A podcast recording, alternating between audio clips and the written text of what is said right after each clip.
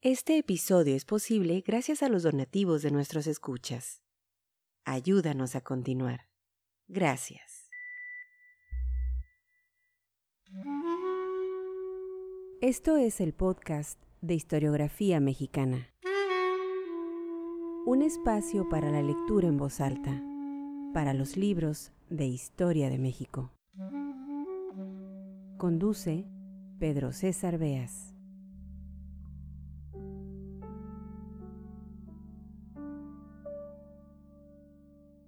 Continuamos leyendo en voz alta las crónicas de viajeros, aventureros que visitaron México en la década de los años 20 del siglo XIX. El italiano J.C. Beltrami, uno de los grandes exploradores europeos, después de su recorrido por América, publicó en París, en varios tomos, sus impresiones de viaje, textos enmarcados en el género epistolar, una suerte de compendio de cartas dirigidas a una condesa. Beltrami era un liberal y como bien menciona Margot Glantz en su libro Viajes en México, el italiano padecía de dos fobias, los españoles y los curas. En la página de Historiografía Mexicana les compartiremos el prefacio a la obra de Beltrami, traducida al español en 1852. Lo podrán descargar en formato PDF. Palabras más, palabras menos, este pintoresco viajero aseguraba que México era más, mucho más que esa triste imagen oscura, negra, que habían pintado los europeos, en especial los españoles. Decía que era el despotismo el que había desfigurado la historia de México, y precisamente por eso, con un ánimo de vengar el honor de los pueblos americanos, sentía necesario recorrer el país, mirar a México con sus propios ojos. No quiso siquiera atenerse a la obra de El Barón de Humboldt, que ya la mencionamos en otro episodio de este podcast, un trabajo clave para todo viajero ilustrado que decidía recorrer la República Mexicana. Beltrami sentenciaba, he escrito bajo la influencia de mi corazón, con pluma independiente, deseando más bien en todo caso ser antes un mal original que un hábil plagiario. Nada he tomado del varón de Humboldt en toda mi peregrinación. Vamos pues a escuchar una de las cartas de Beltrami, la que registra el final de su viaje mexicano, de Tlaxcala a Veracruz. J.C. Beltrami en el podcast de Historiografía Mexicana.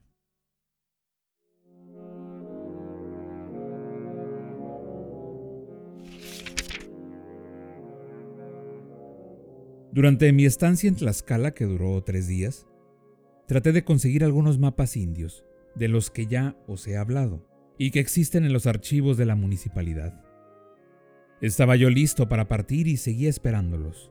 El agente que había contratado para procurármelos me daba esperanzas. Le pedí a mi criado, entonces, que se adelantase con mi carga, aprovechando la oportunidad de que un capitán de milicia partía también para Puebla, mientras yo esperaba ahí, a ver si conseguía los mapas. Solo obtuve el árbol genealógico de los reyes de Tlaxcala y dos platos de manufactura india que formaban parte, según me dijeron, del servicio con que se obsequió a Cortés cuando entró a Tlaxcala. Salí dos horas después que mi criado. Apenas había recorrido tres millas cuando veo venir tres hombres bien montados y con apariencia de caballeros. Les pregunté si no habían visto a mi criado, y antes de poder siquiera asombrarme, se echaron sobre mí, sin dejarme siquiera coger mi fusil. Dos me agarraron por los lados, y el tercero me coge del cuello con su lazo y me tira al suelo. Me quitan mi espada, mis pistolas. Así estaba yo, sin espada, con una cuerda al cuello y escoltado por sus armas y amenazas. Imaginad la situación. La primera pregunta que me dirigieron fue sobre mi carga, y en este instante es necesario que detenga un momento mi narración para explicaros dónde estaban las prendas de su ambición. Desde México envié todas mis piedras a Alvarado, y no me quedaban más que dos cajas que recolecté después y que cargué en una mula con mi pequeño equipo de viaje. Los ladrones las habían visto indudablemente en Tlaxcala, donde los extranjeros excitan la curiosidad de todo el mundo. Las tomaron como dinero y me vinieron a esperar a la carretera. Aunque me sienta agitado por mil sentimientos violentos, y sobre todo por la vergüenza de encontrarme como un idiota entre sus manos, tuve la presencia de espíritu necesaria para contestarles que venían atrás. ¿Por qué? Porque el gobernador las hizo escoltar. ¿Por qué tarda tanto en venir? Los soldados fueron a buscar pienso para los animales y yo me adelanté para poder gozar mejor el paisaje. ¿Cuántos soldados son? Lo ignoro. Dejé eso a la discreción del señor gobernador. Danos tu reloj. Se los di. Danos tu dinero. Les entregué tres o cuatro pesos que llevaba en las bolsas de mi chaleco, pero en vista de que fueron tan honestos que no me esculcaron, creí oportuno darles algunos doblones que llevaba en una bolsita de mis pantalones y les dejé pensar que iban a encontrar una magnífica presa después. Aquí empieza lo tragicómico de la situación. Me ordenaron que lo siguiese. En vano traté de demostrarles la inutilidad de las amarras que me habían puesto en el cuello. Les repetía que podría caminar perfectamente sin sostén. Camina, pícaro. Bien, caballero, respondí respetuosamente. Me condujeron a una profunda barranca, y dos de los caballeros quisieron atarme las manos y los pies con la misma cuerda que colgaba de mi cuello. De solo pensar en la situación en que iba a quedar si cumplían su propósito, me puse furioso y empecé a debatirme con violencia. Vi que se detenían un momento como sorprendidos. Aproveché ese momento para protestar contra sus actos y les dije que podían matarme, pero que no permitiría que nuevos judíos me tratasen como los antiguos habían tratado a Cristo. En este punto surgió una discusión para saber cuál de todos era el más cristiano, ya que me creían inglés y todos los mexicanos consideran que los ingleses son, sin excepción, impíos. Logré convencerles de que no era cristiano ser bandido. Me dejaron allí, bajo palabra de honor de que no me moviera, y que de hacerlo así, me dispararían con mi propio fusil. Mil reflexiones se presentaron a mi mente. Si me quedo, pensé, y ellos advierten que no llega a mi carga, se van a poner furiosos y quién sabe lo que harán. Y si huyo, continué, me alcanzarán fácilmente con sus buenos caballos y me acribillarán a tiros. Sin embargo, me resolví por esto último. Corté la cuerda de mi caballo atado a un árbol y me lancé a galope. El pobre Rocinante, fatigado por un largo viaje, hubiese sido atrapado, pero afortunadamente unos viajeros cruzaron en ese instante y mis ladrones se fueron.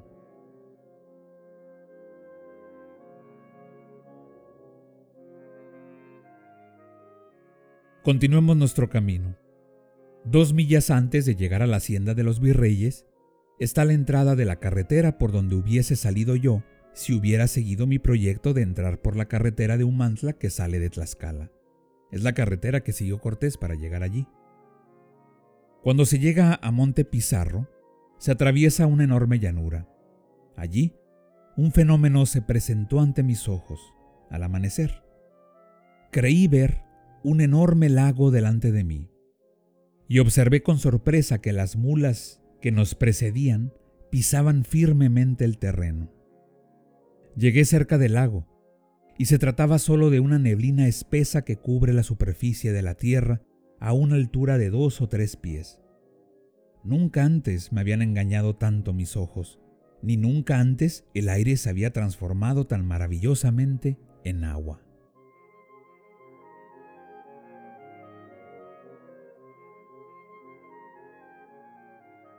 Al final de la llanura se pasa por la extremidad meridional del cerro de Pizarro, que está casi solo se da vuelta a la izquierda y se llega, bordeando la parte occidental de las montañas, al pueblo de Perote, situado en una llanura muy fértil y sonriente.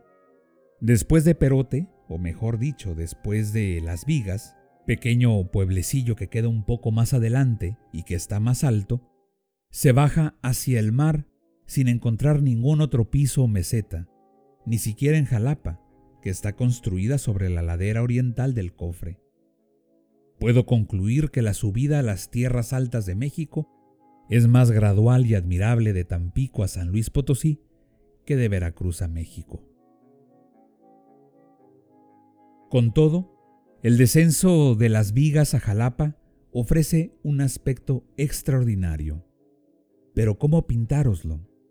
Entre Jalapa y Veracruz no hay nada interesante excepto el puente del Rey, un puente que pasa por el río Antigua, a través de una profunda garganta, las primeras termópilas de este lado de México contra un país que osase atacarlo. Por fin llegamos a Veracruz. La situación moderna de esta ciudad es horrenda. Está construida entre un mar de arena y el océano. Haría falta un lente de aumento para poder posar los ojos y la simpatía sobre un simple pedazo de vegetación campestre. La fiebre amarilla reina allí, más o menos homicida, durante todo el año. Pero para que nada falte a este cuadro de delicias, hay un pantano al sureste que le ayuda a continuar sus sacrificios humanos.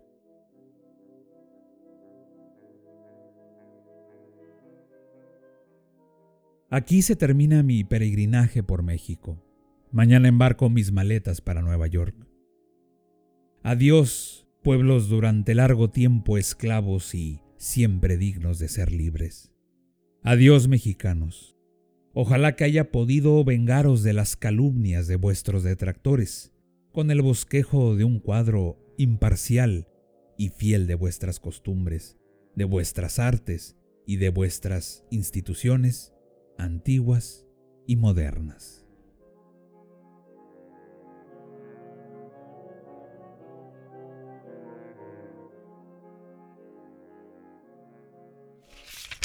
Escucha todos nuestros episodios en historiografiamexicana.com.